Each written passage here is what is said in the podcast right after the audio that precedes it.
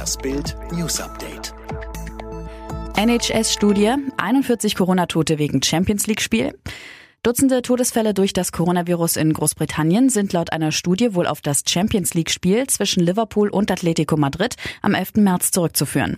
Den Ergebnissen der Datenanalysefirma Edge Health zufolge, die sich auf Daten des National Health Service beruft, habe es 41 Tote in Verbindung mit dem Spiel gegeben. Das berichtet die Sunday Times. Die Todesfälle traten zwischen 25 und 35 Tage danach auf. Das Spiel hatte vor 52.000 Zuschauern stattgefunden, als viele Länder schon anti Corona-Maßnahmen getroffen hatten. Jetzt gilt der US-Einreisestopp auch für Brasilien. Angesichts der rasant steigenden Zahlen von Corona-Infektionen in dem größten Land Südamerikas hat die US-Regierung weitgehende Einreisebeschränkungen erlassen.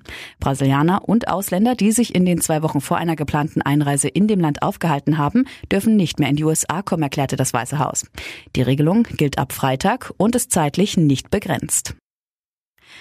Terrorexperten des Europarats warnen vor einer wachsenden Gefahr von Anschlägen mit Biowaffen nach der Corona-Pandemie.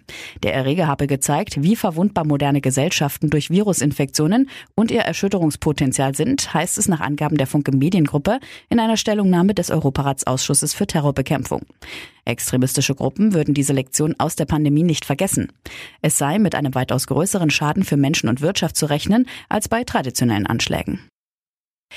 Köln bleibt auch im dritten Spiel ohne Zuschauer, ohne Sieg. 1 zu 2 in Gladbach, nur 2 zu 2 gegen Mainz und 2 zu 2 im Rhein-Derby gegen Düsseldorf. Und auch nur, weil die Kölner am Ende noch zwei Tore in drei Minuten erzielten. Fortuna führte dank Kameran und Tommy, doch Modeste und Cordoba gleichen für den bis dahin enttäuschenden Aufsteiger aus.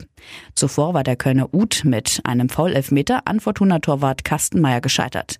Es war das erste Erstliga-Derby zwischen den beiden Teams in Köln seit 23 Jahren. Auch Oliver Pocher darf sich nicht alles erlauben. Im Internet überzieht er Influencer mit Häme, doch TV-Sternchen Anne Wünsche wehrte sich. Pocher behauptete, dass sie 96.500 künstlich erzeugte Herzchenkommentare gekauft habe.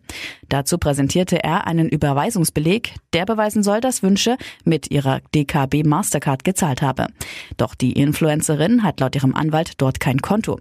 Das Hamburger Landgericht verfügte jetzt, dass Pocher diese Behauptung nicht wiederholen darf. Sonst drohen ihm bis zu 250.000 Euro Strafe oder Ordnungshaft.